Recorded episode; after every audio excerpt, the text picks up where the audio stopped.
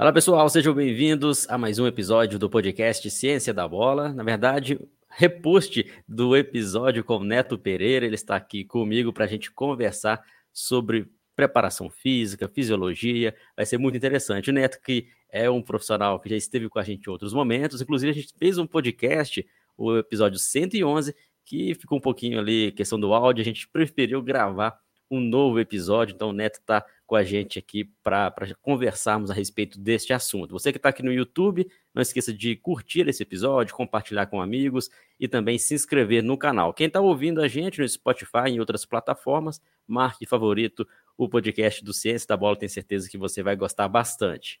Neto Pereira dispensa apresentações, um profissional de extrema qualidade, vocês já devem conhecê-lo nas redes sociais, sempre produzindo conteúdo também. Atualmente, head de performance e saúde na equipe do Havaí, está com a gente aqui novamente para fazermos esse repost do episódio 111. Tudo bem, Neto? Fala, Joãozinho. Como é que você está, meu amigo? Prazer bater papo com você. A gente tentar refazer aquela, aquele, aquele último episódio que a gente teve aí, agora com áudio bacana, internet bacana. Vai dar tudo certo. Vamos trazer conteúdos que a gente já falou naquele dia, quem sabe também avançar um pouco no conteúdo, enfim. Você sabe que se tem uma coisa que eu gosto é de falar, né? Então, falar para mim é sempre um privilégio. Obrigado por esse privilégio aí, meu amigo. Valeu, Neto, grande parceiro. O áudio tá beleza, a imagem tá boa, então vai ser muito sucesso esse episódio de hoje.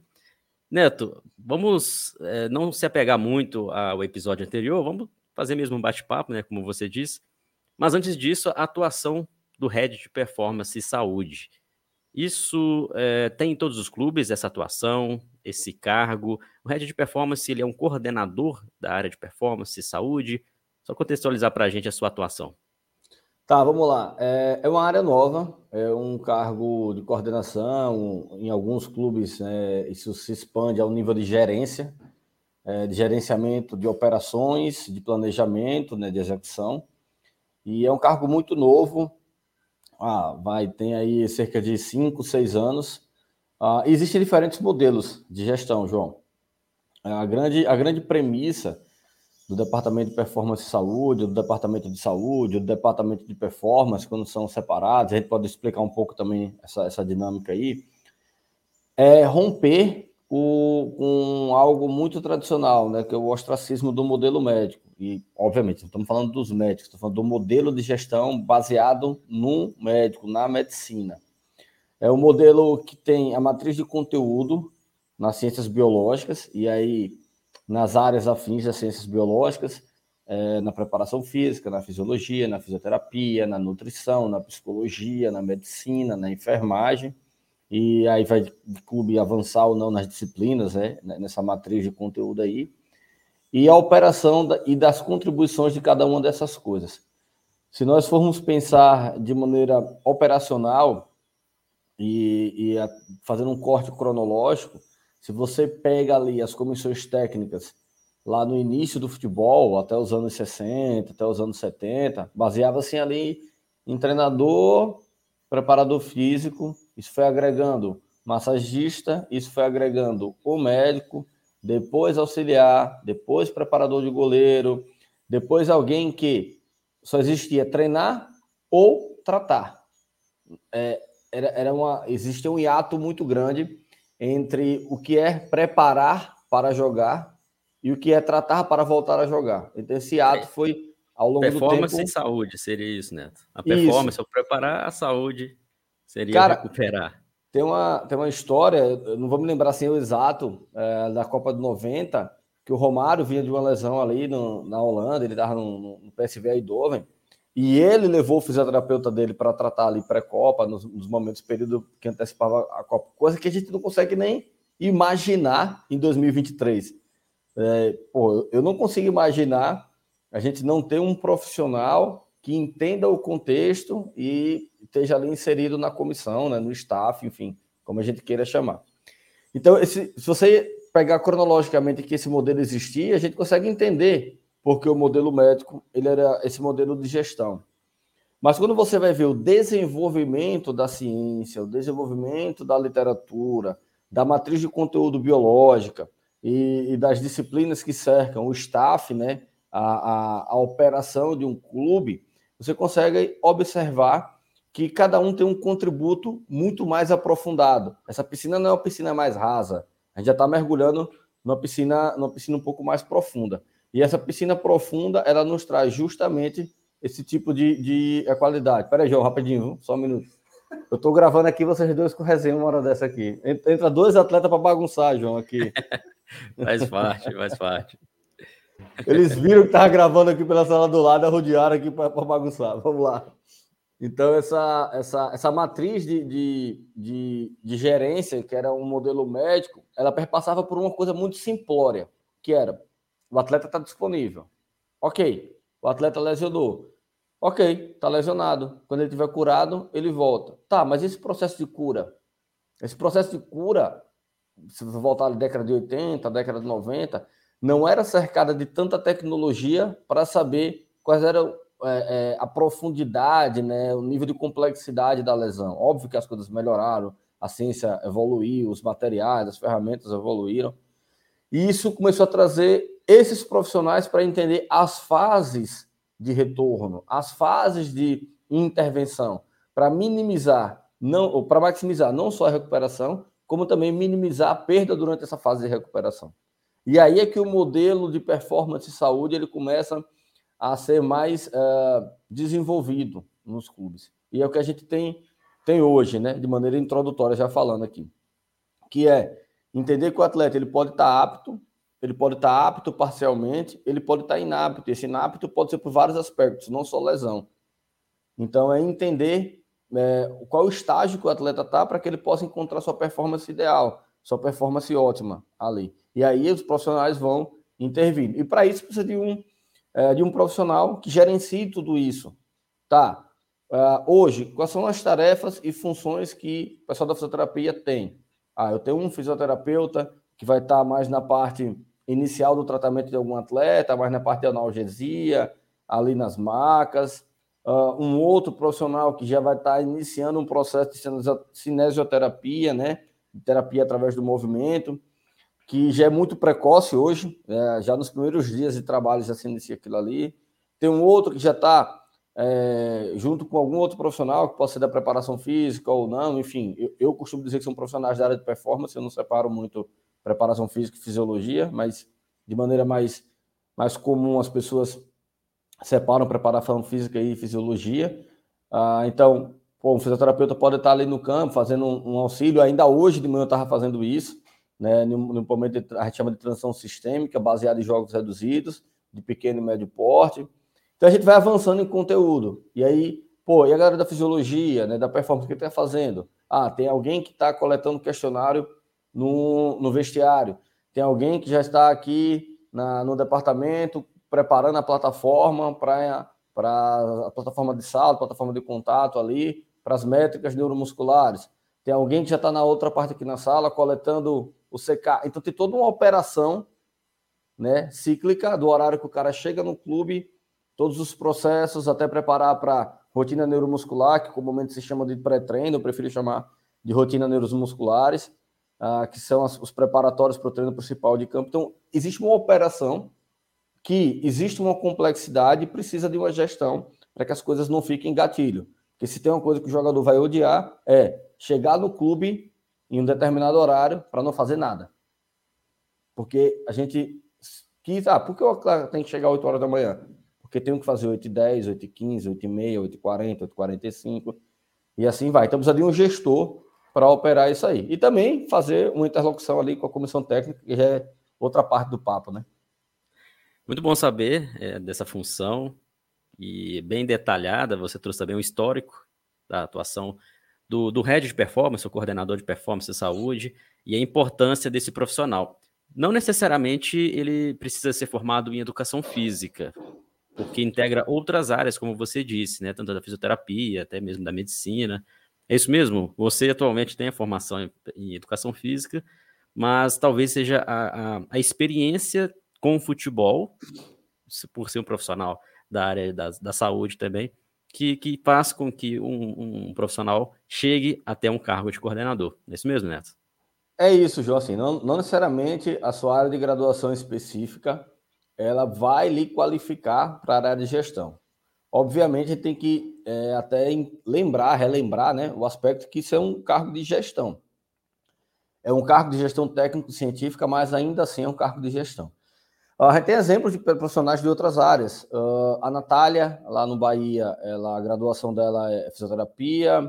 O Bruno Maziotti, lá no Corinthians, apesar dele também ser graduado em, em educação física, mas a graduação notória dele é em fisioterapia. Uh, o, o, Felipe, lá no Red Bull, é educação física.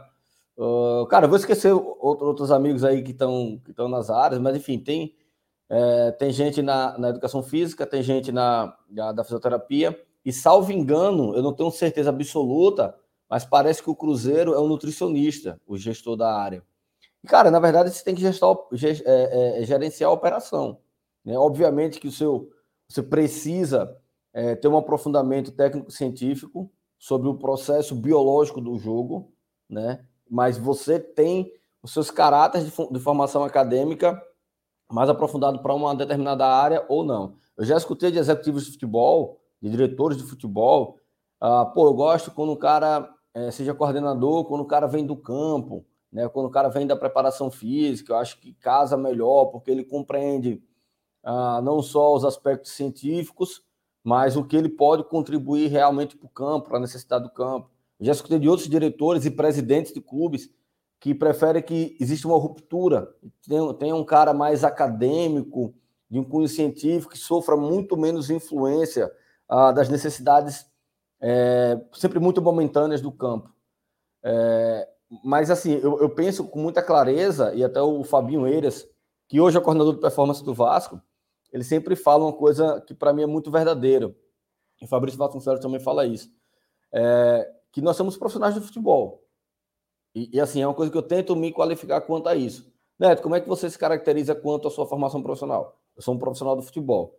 Eu tenho graduação em educação física, especialização em desempenho humano, mestrado também na área de educação física, né, voltado para a área do alto rendimento. Mas eu, eu vinculo o meu desenvolvimento profissional como profissional do futebol. Eu já desempenhei diferentes funções, né? Como preparador físico, como fisiologista, como coordenador, como auxiliar. É, então, o que é que eu tento? Eu tento, dentro da minha função e das minhas múltiplas tarefas, entregar o melhor conteúdo possível para o futebol. É, eu tenho uma premissa pessoal que está escrita assim na, na, na como eu, eu, eu, penso gestão e eu inclusive trouxe até para o Havaí, né, que é meu clube atual. A pessoa vai estar escutando isso, pode já estar em outro clube. É, que é entender os princípios, né? Que é de, on, de onde você parte para algo. Então eu parto de três princípios básicos, profissionalmente falando, né? não pessoalmente falando. Pessoas, segmento e função. A gente precisa entender de pessoas. Nós trabalhamos por pessoas, né, por nossa família, por nossos filhos, enfim, pela família, né, pelos nossos próximos ali. Trabalhamos para pessoas, né, trabalhamos para atletas, para dirigentes, é, para torcidas. É, e trabalhamos com pessoas, né, com os nossos colegas, com os nossos pares. Então temos que entender de pessoas, é uma premissa básica. A segunda premissa é entender do segmento. Qual é o segmento? O jogo. O que é o jogo? O que é o futebol? Quais são as métricas é, que envolvem o futebol? Quais são os componentes que envolvem o jogo? Né? Então, eu estou falando do componente físico, técnico, tático, cognitivo ou psicológico, como queira chamar, para até destrinchar. Tem até episódios bem bacanas de Ciência da Bola que já falou sobre isso. É, e a gente e, e aí é, é, é conversa para outro papo mais longo aí, sobre esse quarto componente do jogo.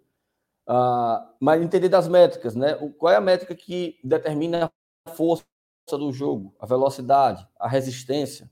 É, entender as fases do jogo, né? Construção, transição, bola parada, sejam elas ofensivas ou defensivas. Entender um pouco do business que envolve o jogo, isso é importante, entender o mercado, estar tá de olho no mercado, entender como a janela impacta. Por exemplo, a gente está gravando esse episódio hoje, João, é, um dia após o fechamento da janela. Isso impactou diretamente a operação diária do meu trabalho na última semana.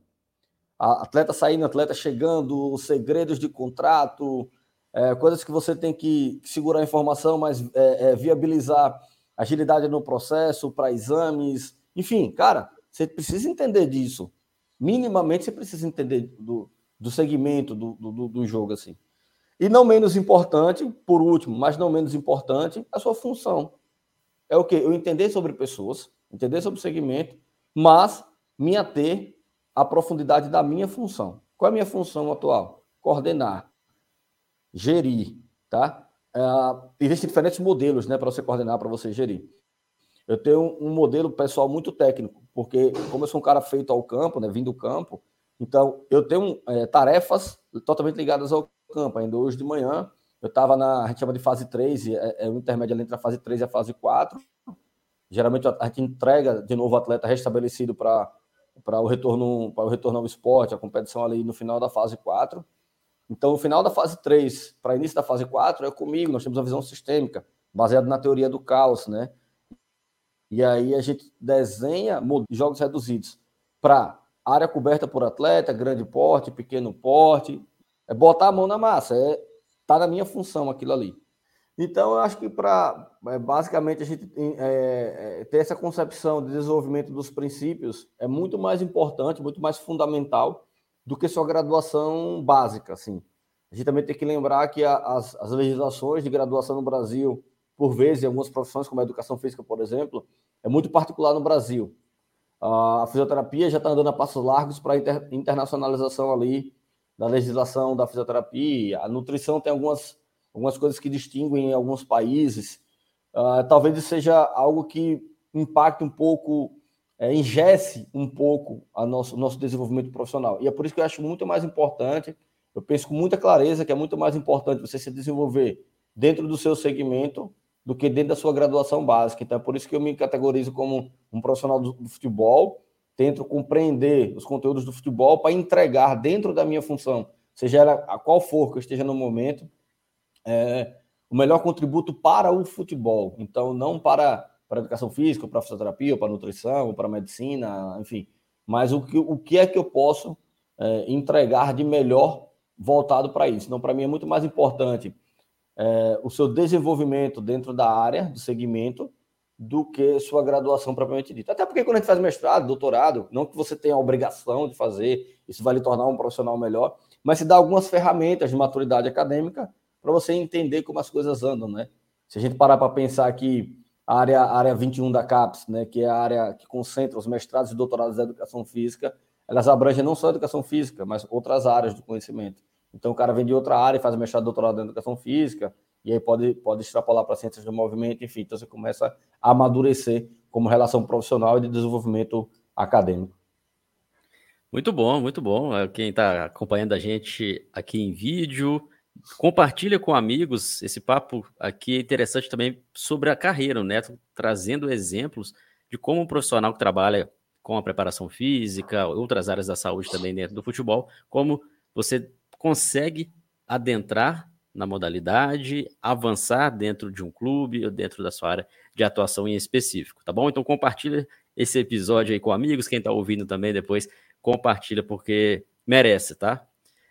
Neto, vamos falar da parte mais técnica. Tenho certeza que o pessoal fica aguardando muito para falar sobre isso também. Você atualmente tem já experiência em, em vários clubes do futebol brasileiro e creio que a, a maior dificuldade seja em relação aos conciliar treinos e jogos dentro do calendário maluco que existe, tanto na Série A, Série B, Série C, Série D, até nos estaduais. É isso mesmo, essa dificuldade muito grande que vocês, profissionais da área de performance, enfrentam na recuperação de atletas, viagem, às vezes voo atrasado, é, questão de alimentação. O calendário realmente atrapalha ou tem outra coisa que também dificulta o, o andar da organização desse trabalho para recuperação dos atletas? João, putz, belíssima pergunta, assim, eu adoro falar sobre isso, para colocar muito claro assim meu ponto de vista. É, primeira coisa, a gente tem um, a gente tem sempre uma tendência e eu vou fazer, eu vou trazer assim, né, eu, eu também para dentro da é, é, da bolha de reclamar do calendário, mas eu tenho uma opinião muito clara sobre o calendário. Ele está posto. Ele não é um problema, ele é uma característica do nosso esporte. É, é distinto. Eu sempre falo para os colegas, para meus pares, rapaziada, calendário não é problema, não. Ele é uma característica do nosso esporte. Porque é, é você entender o, o segmento, o business, para que a gente gere os valores, e aí falando de valores contratuais que o futebol nos gera. Cara, a, os valores de Série B do Campeonato Brasileiro hoje são compatíveis à Série A de 10, 5, 10 anos atrás, cara. Então são salários, são premiações, são hotéis, são alimentações. A gente tem tudo muito melhor na Série B. Isso tem um custo, um custo operacional. Para mim, qual é o grande problema em relação ao calendário? Primeiro, a, a mobilidade do calendário é, e, a não, e a não antecipação do planejamento. O qual é, qual é, o que é isso que quer dizer na prática? Cara, eu tive um jogo aqui no estadual desse ano que foi mudado cinco vezes a tá data ou o horário vezes. da partida. Então imagina, cara, toda quinta-feira a gente faz reunião de planejamento semanal. Porque olha a complexidade, o que o problema não é não é você se organizar perante ao, ao, ao calendário. É você ter que se reorganizar quase que diariamente, porque muda sempre alguma coisa. Vou falar dois exemplos. Um exemplo dessa mudança desse jogo e outro exemplo de um acontecimento que fugiu o controle de qualquer pessoa, foi o fechamento do aeroporto de Florianópolis. Então, são, são, dois, são duas coisas distintas. Tá? Uma coisa é você mudar a mesma partida por cinco vezes. Ah, porque o mandante pediu. Ah, porque o visitante pediu. Ah, porque a prefeitura pediu. Ah, porque a polícia militar pediu. Ah, porque a televisão pediu. Gente, eu, eu, eu sempre falo sobre gestão de, de antecipação de crise. Se se senta com tranquilidade, com tempo, investe esse tempo para planejar, você investe muito menos tempo em ter que recondicionar o planejamento. Então eu sento na quinta-feira e sei que o jogo é no sábado. No outro sábado. Então na quinta eu sento para planejar a semana que vem. Então o jogo é no sábado. Então se o sábado é o jogo, o dia antes do jogo a gente chama de D-1. Se o, um dia antes do jogo que a gente chama de D-1, ele tem uma característica de atividades. Quando chega na terça, esse jogo veio para sexta. Putz, só que a carga que eu, que eu tinha planejado para segunda tinha um conteúdo, uma métrica, uma, eu estou falando só de carga, sem falar de outras, de outras coisas, tá, João? Tinha uma característica específica para aquele dia, para aquela janela de tempo, porque existe uma janela de oportunidade para você dar doses exatas de treinamento. E ainda assim você pode, pode cometer alguns deslizes no treinamento, para uma, uma, uma má adaptação do atleta, uma má recepção de adaptação do atleta. Aí você, putz, tem que mudar tudo. Aí segunda-feira, o jogo que era sábado veio para sexta. Aí na terça, o jogo que era sexta, às 21 horas, veio para sexta às 18 horas. Aí na quarta, que o jogo era sexta às 21 horas, volta para o sábado às 16. Cara, isso não existe. Isso é um problema de calendário. Essa, essa, essa, essa média móvel, vamos entre aspas dizer assim, essa média móvel do jogo. E acontece Você com vai... frequência, né? Com muita às vezes ajusta por, pela TV ou até mesmo outras competições do adversário, às vezes o adversário não pode jogar porque está em outra competição. Por Tem característica, isso, né? por característica, a CBF nos entrega é, 10 rodadas, um conjunto de 10 rodadas, com ali com data e horário. É, até tava, tava brincando no voo, a gente tava voltando para Floripa, e o nosso médico é um médico que já trabalhou com outros esportes, esportes olímpicos tal. Ele fala, ele bem, pô, né, bem que você avisou, cara, que loucura esse negócio toda hora muda, muda e tal. A gente falando justamente no voo sobre isso. Você entrega, é, primeiro, tabela base. É, time A contra time B. Quarta ou quinta ou sexta. Uou, aí ou, é um complicador, é, é né? assim. Aí depois é que manda uma tabela detalhada da, da, da, da rodada 1 à rodada 10. Então, por característica, tem isso. Essa última, é, essa última tabela que foi nos entregue foi só com seis rodadas. Cara, você não, olha, esse não consegue planejar a longo prazo. Eu estou falando em termos de conteúdo técnico para preparação de jogos e treinamento e outros aspectos. Você consegue planejar outras visões né, do segmento de futebol a longo prazo, mas o jogo é muito complicado. Até porque o jogo requer muita coisa, chega atleta, sai atleta, machuca, enfim. Então já tem a complexidade natural, já tem uma característica é, é, natural do calendário, de um calendário cheio, robusto, de datas, e ainda vem essa mobilidade de dados. Isso, isso é realmente é um complicador. E além das coisas que podem acontecer. A gente teve uma partida cancelada porque teve um acidente na pista do aeroporto de Floripa. A gente não conseguiu sair para jogar. É, um outro time aqui de Santa Catarina não conseguiu receber o, o, adversário, porque o cara não conseguiu também aterrissar em Floripa. Então foram duas partidas ali canceladas. Putz, beleza. Essas coisas podem acontecer. Então, Para mim, a característica do, do, do calendário é, congestionado ou robusto, como queiram chamar, é, não é um problema. Ela é, para mim, claramente uma característica da nossa modalidade. O problema é essa, essa mobilidade de datas aí inesperadas e você ter que fazer uma mágica ali para contextualizar tudo. E a gente está falando aqui, eu só falei de treino, mas tem logística, tem comercial, uh, tem, tem uma operação de estádio, de jogo, enfim, mexe com muita gente, mexe com fornecedor, né? Você tem um prazo para receber algo. Ah, o kit lanche dos atletas chega às compras nas quartas-feiras. Daí a pouco antecipa um jogo em dois, três dias, aí, pô, será que vai chegar o fornecimento daquele material? Não vai chegar? Será que tem reserva? Cara, existe uma complexidade das coisas. Então, para mim, esse, esse, é, esse é o grande problema do, do calendário. O resto, para mim, é só característica mesmo assim que a gente tem que lidar. A gente quer lidar com grandes cifras, que não é o meu caso de ganhar grandes cifras ainda. Estou satisfeito com minha vida, mas não, não, tô, não tô na, não, até porque a gente está falando que geralmente as grandíssimas cifras é treinador e, e, atleta, né? Mas é uma área boa, foi uma área bem bacana de você se manter socialmente falando assim, né? Mas a gente quer o benefício, mas não quer o ônus da característica do nosso esporte, que é muito jogo e tal. E assim, também a gente pode falar de outras coisas, né? A extrapolação de datas no Brasil, por exemplo. Quando você compara um time europeu de ponta com um time brasileiro de ponta, é basicamente 16 datas, 16 jogos a mais, 15 jogos a mais, 18 jogos a mais. Aí você vai olhar, nosso estadual tem 16 datas. Ah, é para acabar com o estadual, né? Não, não tô falando que é para acabar, tô falando que é para racionalizar datas. Então, existe realmente uma complexidade, mas para mim é mais característica do que problema, João. É, até para quem trabalha com futebol já entra sabendo que tem esses problemas. Sim, Nós. Que, que estudamos, né, aqui, Ciência da Bola, a gente divulga, faz, faz essa divulgação científica em, em, vários momentos. A gente sabe que depende não só da ciência para o resultado acontecer e para que essas ações sejam implementadas. Depende muito também da questão de quem, de quem gerencia o esporte de maneira geral, né? Aí a gente sabe que tem entre a TV, patrocinadores, a questão muito política e a ciência está ali, sempre levantando a bandeira. Olha só, sempre avisando. Não é assim, vamos melhorar, vamos melhorar. Mas, infelizmente, até o momento a gente não vê essa melhora.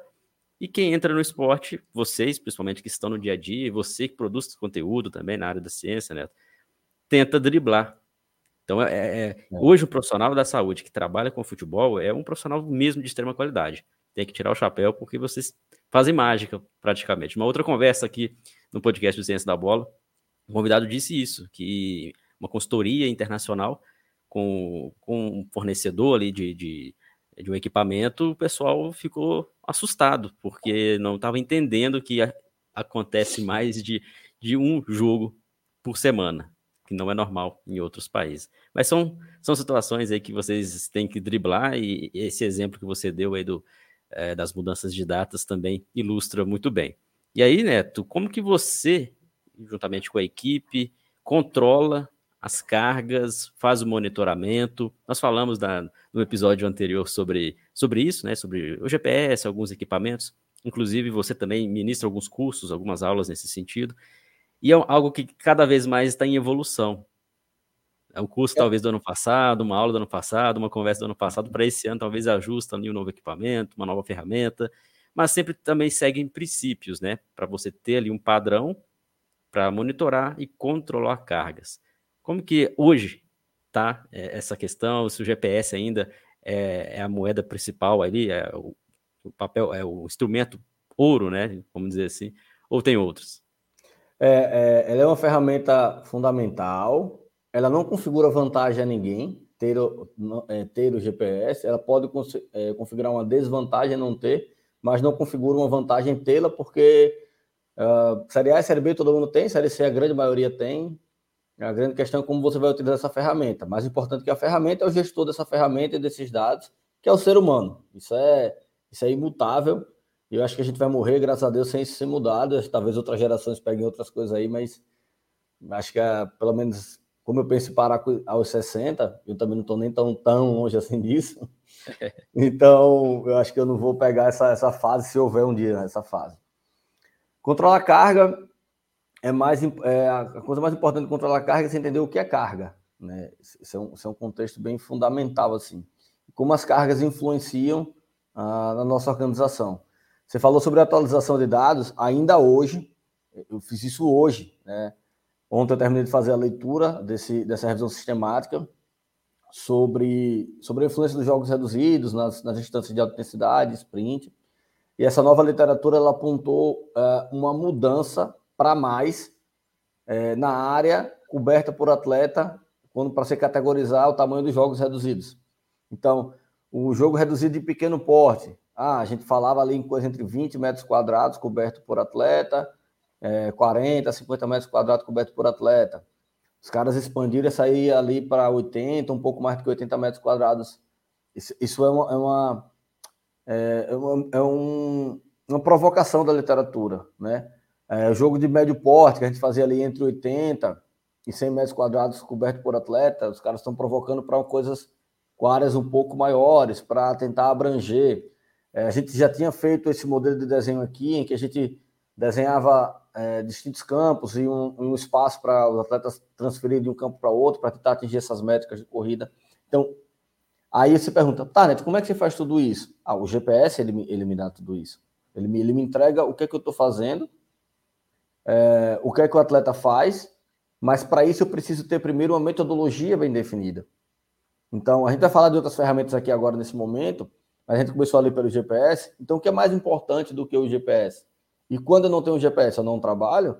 Não. Você tem literatura que diz para você o que é um jogo de pequeno porte, o que é um jogo de médio porte, o que é um jogo de grande porte, a influência de ter mais ou menos atletas envolvidos na atividade, a influência da, da, da orientação do campo, se ela é vertical ou horizontal, a influência de vários aspectos é, de regras dos jogos é, reduzidos, condicionantes, enfim.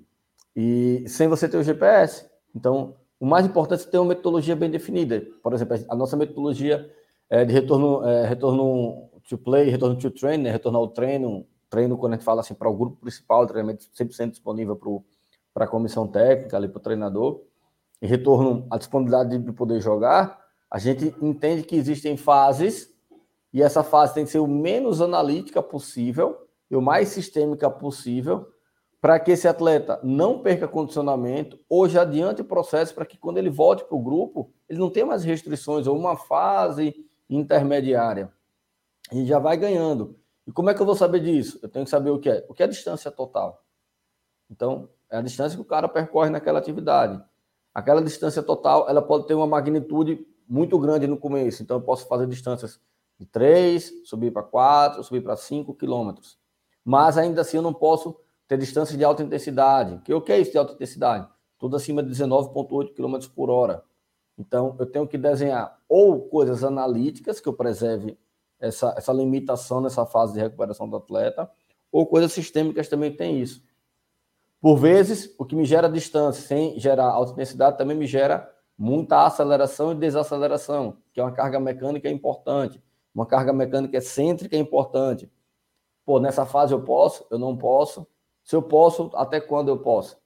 Então, mais importante do que a ferramenta, que ela nos dá uma precisão incrível na intervenção metodológica, é você metodologicamente estar tá muito bem definido quanto às suas intervenções. A gente tem o GPS, a gente usa GPS, e eu acho que a gente está migrando ali. Alguns profissionais sempre falam isso. Pô, Neto, tem um GPS, mas eu estou olhando o que eu fiz. Ok, mas você está planejando o que você vai fazer? Quanto você vai ter que correr naquela semana? Como é que você calcula isso? Como é que você quantifica o que você vai fazer e o porquê isso? Então, tem os fatores de multiplicação ou fatores de correção, como, como queiram chamar, a pessoa chama de fator de correção, chama de fator de multiplicação. Então, o que o cara fez no jogo, eu multiplico por 2,8, por 3,0, por 3,2 e distribuo ao longo da semana. Tá, então se o cara correu 10 quilômetros, eu vou multiplicar por 3,0, ele vai correr 30 na semana seis dias de treino, todo dia 5 quilômetros. Peraí, você vai fazer 5 quilômetros na véspera do jogo, igual você vai fazer 5 quilômetros faltando 3, 4 dias para o jogo? Então, mais importante do que você ter o GPS é, eu tenho o GPS, mas eu usar o GPS, eu uso ele só como controlador que foi feito ou como uma ferramenta que controla meu planejamento prévio para aquela carga ali. Então, esse é o controle da carga. É entender que a cada, a cada dia da semana, eu tenho uma imposição de carga a ser feita. E aí a gente parte daquele princípio, né? O jogo, MD, Match Day. Um dia depois do jogo, D mais um, né? É um dia mais um. É uma janela ainda ali de recuperação. D mais dois, é dois dias após o jogo. Daí para frente é a contagem regressiva até o jogo.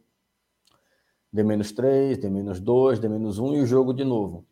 O que é que eu posso fazer em cada dia desse? Né? Eu tenho uma janela de recuperação para o atleta que fez o jogo. Por quê?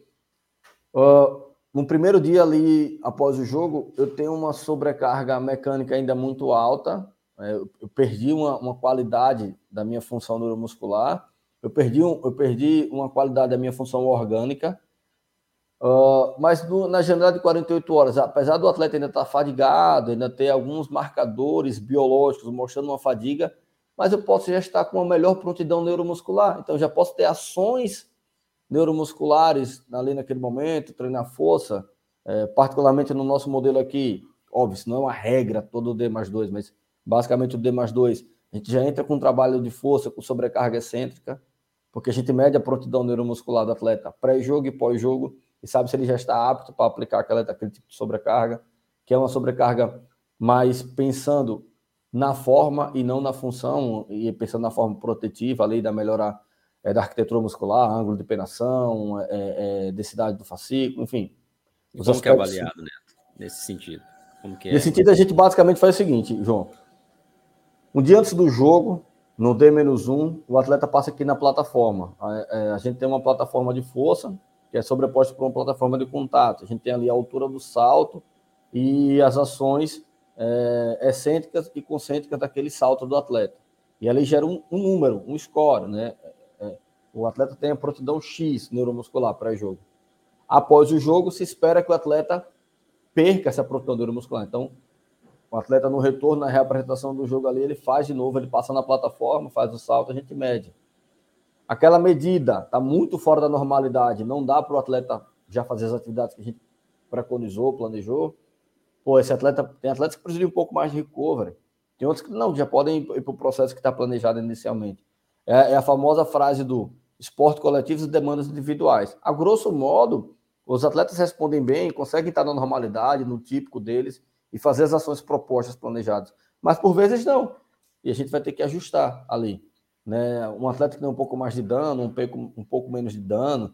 A gente tem que entender se é, esse ano a gente até teve uma felicidade no nosso calendário, a gente teve muita semana aberta, mas a gente pegou agora recentemente dois jogos, é, duas semanas seguidas com os jogos com a janela muito curta. Então você vê a, a, a cinética dos marcadores bioquímicos do atleta subindo. Por quê? Porque a gente já estava há algum tempo sem fazer jogos, é, tantos jogos com uma janela tão curta de recuperação. Então, opa, vamos fazer o D mais 2 de sempre, que é começa com um trabalho de mobilidade e ativação, faz um trabalho de posse que tenha distância total, é ali perto de 20, 25% do que ele fez no jogo, mas não tem alta intensidade e nem sprint. Após isso, faz um, um trabalho de sobrecarga excêntrica. Vai fazer de novo? Putz, mas se a gente está numa janela diferente de trabalho, de competição, que está gerando uma resposta diferente, a gente vai fazer só porque está no modelo? Não, a gente tem que ajustar o modelo para aquela janela de competição.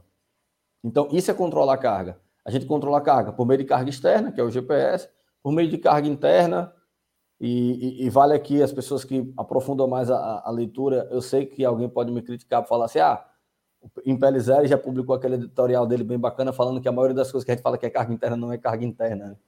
Tudo bem, mas vamos a grosso modo aqui falar que eu vou controlar a carga interna ali, que é a resposta né, do atleta ao, ao esforço por meio do salto, ah, por meio da cinética do, do, dos marcadores bioquímicos, por meio da resposta termográfica, é o que a gente usa hoje atualmente aqui. Então, eu tenho três marcadores ali das respostas e um marcador, uma ferramenta é, da ação, né, do, que, do, do que se executou. Então, o GPS é o carro-chefe, sim, mas é só carga externa. Outros marcadores, como PSE, que a gente não abre mão, e marcador bioquímico, a altura de salto, né, o prontidão ali do status geral, neuromuscular geral como um todo, é resposta, né, então vamos chamar aqui grosseiramente de carga interna, antes que os críticos é, e os adoradores do PL0. Não que eu não gosto de trabalho em PL0, eu adoro o trabalho em PL0, consumo muito, obviamente. Mas antes que me critiquem, assim, eu sei que tem uma limitação de chamar ou não de carga interna, mas enfim. É, a gente tem que controlar isso aí. Porque nem só controlar a carga interna resolve, nem só controlar a carga externa resolve. Então, toda ferramenta, não importa qual, tem a sua expectativa para seu, seu benefício, sua contribuição, mas tem suas limitações. E o GPS não é diferente. Eu sei que as pessoas é, é, não vivem hoje no mundo sem o GPS, mas o GPS pode falhar, o GPS, enfim, pode acontecer alguma coisa que não que, que você não controle, e você vai precisar ter método bem definido e um pouco mais de profundidade de conteúdo para poder fazer aquilo ali. Então, tecnologia, cara, viver sem, te sem tecnologia é muito complicado, mas eu ainda penso que o conteúdo, a metodologia é, é carro-chefe assim, de, um, de um departamento de cunho tão científico como de performance e saúde. E aí entra muito no que você disse sobre os três pilares que você é, sempre tenta executar em todos os locais que você trabalha. E entra o primeiro pilar para fazer um, o compilado desses dados, processar, que é pessoa, que é o profissional que está ali e também não só o profissional especialista na área, mas o profissional que lida com seres humanos, porque às vezes vai ter coisas ali que você vai ter que sentir, olhar o rosto do atleta, ver, né, que olha, os dados aqui estão mostrando isso, mas eu estou vendo que ele consegue um pouco mais, ou ao contrário Sim. também, né? O exemplo que você deu é muito bom. O GPS hoje a gente não faz nada sem ele, mas ele pode falhar. E quando ele falha, a gente vai no boca a boca mesmo, né? Ah, é. tô indo de carro até tal local, GPS falhou, você chama alguém, olha, sabe onde que fica tal, é, onde que eu tô, é algo nesse sentido. Então, no futebol também tem muito isso. Muita gente se prende à, à tecnologia, muita, muita gente se prende aos dados, mas tem que saber contextualizar. Será se isso é a maior dificuldade de muitos profissionais que, que trabalham com futebol e talvez não conseguem avançar dentro dessa área, Neto? João, eu penso que isso é uma dificuldade é uma dificuldade importante, uh, mas eu penso que a gente tem dificuldades um pouco maiores, assim. É, a dificuldade de comunicação e relacionamento, ela, para mim, ela é um pouco maior. Haja vista que a gente está falando de envolver pessoas, egos, vaidades, expectativas, por vezes não é vaidade, não é maldade, não é nada, é expectativa. E entender também a nossa, nossa limitação de influência, né?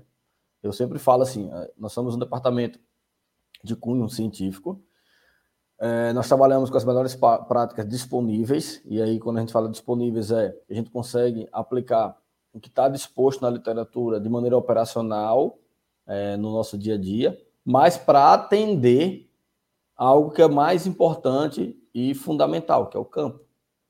E aí, essa capacidade de você discutir, conversar e se relacionar com o campo é muito fundamental. Eu, eu tive fazendo as contas recentemente, eu já trabalhei com 13 treinadores diferentes é, no futebol. E graças a Deus eu, eu, eu nunca tive problema com nenhum treinador. Já tive problema em outras áreas no futebol, mas nunca tive problema com treinador. E eu tento fazer um, um exercício de casa muito básico. É, tentar me antecipar para entender o contexto do treinador. Perguntar é a primeira coisa. Então, perguntar para ele quais são as informações que ele gosta, qual o ritmo de informações que ele gosta. É, ou outra, entender que o tempo cronológico é fundamental. Então você vai ter que esperar um tempo para entender e conhecer mesmo a pessoa e com calma, né, entregando ali o que, que se entende. Tem treinadores que gostam de pouca informação, muito pontual. Tem treinador que gosta de várias informações para ele tomar a diretriz e para ele. Cara, tudo bem. Nós estamos aqui para servir. Né? Como diz minha mãe, quem não nasceu para servir não serve para viver. Então tem que ter isso muito claro na cabeça e essa capacidade de relacionamento. Por quê? Eu sou um cara muito metódico, como minha natureza pessoal e de formação. Então eu preciso com muita clareza saber o que vai acontecer na semana que vem, né, no dia do jogo, no D mais um, no D mais dois, no D menos quatro, no D menos três, no D menos dois, no D menos um até o próximo jogo. Não precisa saber quais exercícios e qual é o treinamento específico, mas entender os conteúdos. Será que a gente consegue, ó, uh, desenhar algo com menos tamanho aqui, com mais tamanho ali, com mais volume aqui, menos volume ali. Ó, um exemplo prático assim. A literatura científica já deixou muito claro que a melhor janela de oportunidade para a gente expor o atleta às métricas de velocidade, que o atleta precisa se expor à velocidade, precisa se expor ao sprint. O sprint não é, é só protetor porque você treinou sprint, mas existe uma janela boa de oportunidade e parece, ao que parece, nessas primeiras, eh, primeiros achados da literatura, que é no D-2. Pô, professor, o que é que o senhor faz no D-2? Se o cara já faz campo aberto, já faz estratégico de campo aberto, cara, com certeza o atleta vai se expor à velocidade máxima dele, ou próximo àquilo ali. Porque o campo já está grande, já está aberto. Então, o que é que eu vou fazer é, no pré-treino, na ativação? Então, já discuta ali com o preparador, ó, cara, porra, tem essa janela de oportunidade aqui, o D-2 é o que parece ser o melhor dia. Hoje, a maioria dos preparadores físicos os de qualidade sabem disso. Então o cara já desenha a ativação dele para aquilo ali, porque já tem uma ligação com o que vai ter no campo. Então esse construto é uma coisa que eu vejo muita dificuldade na maioria das vezes, que é relacionamento. Porque você precisa ter paciência né, para se relacionar bem com as pessoas. Não é fácil. Não estou dizendo que a gente não tem ansiedades. Eu, particularmente, tenho as minhas ansiedades, meus anseios. Mas você respira, é, sabe que outro dia, por vezes, um problema que é muito grande hoje, amanhã Aquele problema foi nada. Então, se você tiver paciência, comunicação, você vai desenvolvendo relacionamento, as coisas vão acontecendo. Não é fácil, mas é super viável. Então, eu penso que, que isso é, é fundamental. Até porque, João, é, é, uma coisa que eu, que eu falo assim com muita clareza. É, a gente se relaciona com muitas pessoas trabalhando, muitas pessoas. Hoje, a grande maioria das pessoas, a grande maioria dos profissionais é, do futebol, tem muito conteúdo, tem mesmo, de verdade. A gente tem profissionais que ainda são rasos em conteúdos por questões mais históricas, cronológicas. Cara, tem. Mas existe uma facilitação porque os profissionais têm muito mais conteúdo. Assim, eu tenho uma felicidade dos últimos treinadores que eu trabalhei, cara, muito conteúdo, muita organização, muito planejamento, mas cada um com sua característica. Então, acho que relacionamento e comunicação é, é mais complicado do que outra coisa, João. E até porque hoje em dia nós temos aí um acesso a conhecimento muito, muito facilitado, né? Não só no mundo acadêmico, hoje a gente sabe que também há empresas, cursos profissionais como você, que também promove o conhecimento e capacita muitas pessoas para trabalhar com futebol. Mas o dia a dia ali, infelizmente, é o que eu sempre falo, não, não existe um curso, não existe uma mentoria onde que a gente consiga entender o dia a dia. Lógico, a gente se prepara, mas no dia a dia é, como você disse, tem suas ansiedades, tem seus problemas, vai ter informação, vai ter pessoas que você sabe lidar, tem pessoas, infelizmente, que são difíceis de lidar, mas não é por isso que tem que desanimar trabalhar com esporte, trabalhar com futebol. São, acho que em todas as áreas tem esse desafio, né, Neto? Não é especificidade do futebol, ah, então quer dizer que o futebol é muito difícil, eu estudei tanto e, e as pessoas que estão ali não são legais, em qualquer área qualquer área, né? Conversando com pessoas de outras áreas que às vezes não são do esporte, isso também acontece. Mas, né, é interessante que a pessoa entenda, quem está nos ouvindo, nos assistindo, não é porque você tem um diploma, não é porque você tem um certificado de um doutorado, um mestrado, que você já vai chegar num clube com todas as verdades prontas.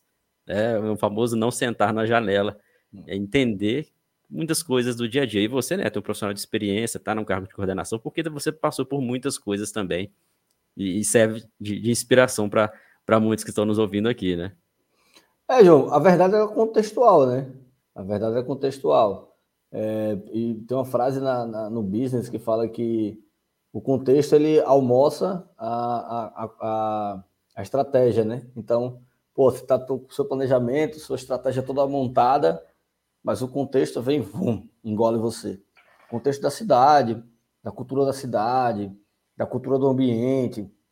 É, eu tenho, tenho uma, das características que eu trago aqui no meu plano de gestão, eu chamo de scan, que é scan de pessoas e scan de ambientes. Eu tenho algumas coisas, algumas uh, ferramentas para fazer esse scan de pessoas e de ambiente. E você faz ali nos 30 primeiros dias, 60, 90 dias, e vai passando os dias, você vai vendo que outras coisas passaram pelo seu scan e você não viu, porque é da cultura, é do ambiente, você vai ter que tem que fazer de novo, né? Fazer uma atualização é. do scan ali, né?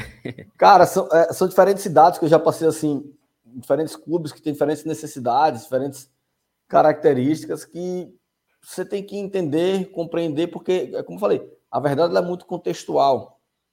Porque assim, ó, existe certo e errado. No futebol em qualquer área. Existe sim. Essa mania de dizer, ah, não tem treino errado. Não, tem sim. Tem treino errado. Não vamos levantar essa bola aqui nesse momento, mas tem sim. O que não tem é só uma forma de fazer certo. Muito bom. Então você tem mais de uma forma de fazer certo. E, e, e, partindo dessa premissa, você tem que entender que a verdade ela vem pelo contexto. Então eu tenho diferentes formas de melhorar a minha velocidade, minha força, minha resistência. Eu tenho diferentes formas de montar um modelo metodológico de RTP, de retorno to play. Mas será que minha cultura favorece isso? Será que a cultura do ambiente favorece isso? Será que os profissionais que, que, que estão ali naquele ambiente, eles têm uma compreensão nesse sentido que vão favorecer essa escolha metodológica? E aí é onde as coisas se encaixam ou não se encaixam. Então a gente tem que ter essa compreensão que aspectos técnicos eles são múltiplos, eles são variados, mas eles são contextuais para coisa para fazer a coisa acontecer. E ela não é fácil, porque assim, uh, cara, você vai passar nos clubes e você vai ver dois tipos de profissionais, basicamente assim, e ambos bons e ambos ruins, inclusive.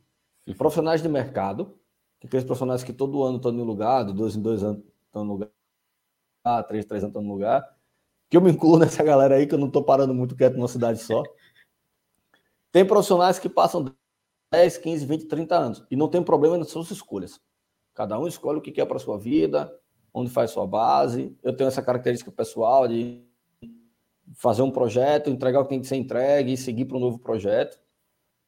Talvez um dia isso, isso diminua, porque eu posso estar tá feito dentro de um projeto que nos dê condição da coisa avançar por mais tempo, não sei também, enfim. também, o futuro a gente também não está nas nossas mãos. E tem um profissional que está ali no clube há muitos anos. Mas uma coisa é importante, a característica desses dois profissionais, que é um, lida muito bem com o ambiente controlado. Então, aquele cara que trabalha 10, 20, 30 anos no mesmo lugar, ele está no ambiente controlado. Ele controla o trânsito que ele chega da casa dele até o, até o, o, o CT, até o estádio. Quais rotas e vias que ele. Você vê coisa simples. Rotas e vias que ele usa para ir para um jogo, para ir para um treino. Então, é um ambiente controlado. Então, ele sabe que ele como ele vai chegar no horário, se ele não vai chegar no horário, como vai chegar no horário. Ó, que coisa simples. Um profissional que está chegando na cidade, ele pode cometer deslizes que não é da característica dele, mas por não conhecer o ambiente. Dentro do próprio clube, é, a pessoa já sabe exatamente quem é a pessoa do staff da limpeza. Que às vezes, quando você está chegando no clube, você não conhece todo o staff, todo, todo o ambiente do clube. Estou falando de coisas muito simples, sem, sem, é, é, é, me aprofundar, a gente pode até aprofundar também. Então, esses profissionais eles têm é, essa característica de segurança no ambiente controlado. Tem profissionais que têm uma tranquilidade em trabalhar no ambiente que não é controlado. E, cara, vai da escolha de cada um. Porque não é fácil trabalhar. Um, né? É do perfil de cada um.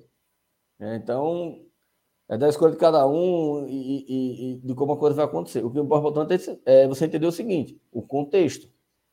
Tanto para quem está na casa há 10, 15 anos, vai vir, vão vir pessoas de mercado, e o contexto ele vai se alterar de alguma forma, às vezes mais, às vezes menos. E o cara que também vem do mercado para um, uma, uma instituição entender também que tem um contexto já daquele ali. Por exemplo, eu já tive duas, é, duas experiências em que mudou-se a gestão do clube por eleição no clube associativo, em que a nova gestão queria romper com a cultura que já existia e contratou profissionais de mercado para ir lá fazer isso. Cara, é complexo. É complexo, é muito complexo. Que você está na, tá na, na encruzilhada de ir lá alterar algo que é muito intrínseco às paredes e às pessoas. Então, você encontrar o equilíbrio, ela, ela, ela é algo bem, bem complexo. Mas é divertido, João. Não, não, não, é, não é algo ruim, não. É divertido. A jornada é divertida. Que bom. É, que bom você compartilhar isso, que, que quem está ouvindo a gente trabalha com futebol vai se identificar, né? Talvez possa até compartilhar com a gente algumas experiências em relação a isso. Aqui quem está no YouTube, deixa nos comentários aqui, vai ser legal vocês compartilharem um pouco sobre essa experiência também. Quem ainda não está trabalhando com futebol, o que, que espera o que você espera com base no que nós falamos aqui? A experiência do Neto traz também uma inspiração para vocês em breve estarem atuando no futebol. Neto, papo muito agradável, olha só, quase uma hora aqui de papo, muito bom mesmo. Quero agradecer essa disponibilidade de tempo para conversar com a gente de novo, né? E claro que não vai ser a última vez, a gente vai estar sempre junto aí, realizando também algumas ações. Quem quiser entrar em contato com você, tem um Instagram aí, um Instagram bem, bem grande, né? Com bastante conteúdo, bastante seguidor. Por lá mesmo que o pessoal pode chamar? Eu tô, eu tô até devendo atualização do conteúdo no meu Instagram. Assim, eu, eu tive um ano mais complicado. É, nascimento da minha, da, da, minha filha mais nova aí, eu dei uma, uma, uma focada mais dentro de casa e não estou produzindo tanta coisa. Mas vou voltar a produzir com mais constância ali no, no Instagram, prof.neto Pereira. Estou usando o LinkedIn também, é, que, é, que é uma ferramenta que eu estou usando há pouco tempo, mas que eu estou gostando. Ali estou começando a brincar no LinkedIn também. Basicamente essas duas ferramentas. Por vezes eu demoro, rapaziada, a responder, mas eu respondo de alguma forma. Ainda ontem, é, quando eu estava no voo, o voo ficou esperando lá para decolar muito tempo. Eu comecei a responder o WhatsApp, tinha, sei lá, 70 e tantas mensagens não respondendo no WhatsApp. Eu fui responder todo mundo ontem. A gente tinha mandado mensagem para mim há três meses, eu fui responder ontem. Eu não demoro tanto assim, às vezes é porque acontece alguma coisa na vida da gente. Mas, enfim, entre em contato. Cara, eu sou um cara, você bem sabe disso. Sou um cara muito aberto, gosto muito de conversar, de trocar experiência. Para mim, toda oportunidade é uma belíssima oportunidade de se relacionar com pessoas. E, enfim, Instagram, prof.neto Pereira, é, o LinkedIn Neto Pereira, é, esses meus canais de comunicação. E que papo bacana, João. O, a outra, o outro episódio ficou mais técnico, cara. Esse ficou mais, mais gerencial. Eu acho que ficou bem complementar as coisas aí. Sim, sim, foi bacana. Inclusive, você falou parte técnica, tem alguns cursos seus também disponíveis, mentoria ali. Lá no, só, só buscar que também consegue encontrar e aprofundar um pouco mais, né? É, hoje está aberto, tem dois cursos meus, lá no, tem um link lá no, no Instagram. O, curso de é, programação do treinamento por meio de GPS, que é justamente o que eu falei aqui no episódio. Tá, eu tenho um GPS, botei lá nas costas do meu atleta, ele correu, beleza, correu. Por quê? Como? Né? Então eu tenho que saber quanto ele tem que correr, como eu vou planejar, como eu vou programar, prescrever, baseado nas métricas de GPS. Então eu tenho esse curso lá disponível. Tem o curso de treinamento de força e potência, voltado para futsal e futebol, é uma parceria com o Harrison, né, que também é um parceiro aqui do Ciência da Bola. A gente também está com parceria com vocês do Ciência da Bola. É, e tem esse curso de treinamento de força e potência. A mentoria deu uma fechada nas turmas nos últimos tempos, tem uma galera está me cobrando, eu vou reabrir. Eu estou reestruturando aqui a operação do meu dia a dia de vida, me organizando aqui. A demanda de trabalho no clube e em casa tá, tá, bem, tá bem pegada mas eu vou voltar a reabrir ali turma da mentoria. Basicamente, esses três, esses três produtos ali é, na internet que eu estou tocando aí. Enfim, quem quiser aproveitar, vai lá, tem link lá no Instagram. Eu acho que é um conteúdo bacana e vou tentar também 2024 me planejar para avançar. A galera está me cobrando também já o curso de GPS avançado. Tá muito básico aquilo ali. A galera tá, aprendeu a mexer bem. Eu estou muito feliz. A maioria dos clubes a galera me manda foto, mostrando a planilha que a gente desenvolveu lá, os caras estão avançando na planilha. Enfim, tem conteúdo lá, corre no Instagram, clica lá no link na bio e aproveita os cursos. Show, Neto. Obrigado pela participação. Sucesso aí no clube. Até a próxima aqui no Ciência da Bola. Valeu, Joãozinho. Um abraço, rapaziada. Sucesso a todos. Valeu, pessoal. Obrigado pela audiência de vocês. Na próxima semana, mais um convidado para a gente conversar aqui no podcast do Ciência da Bola. Não esqueça de se inscrever aqui no YouTube e também curtir este episódio. Grande abraço.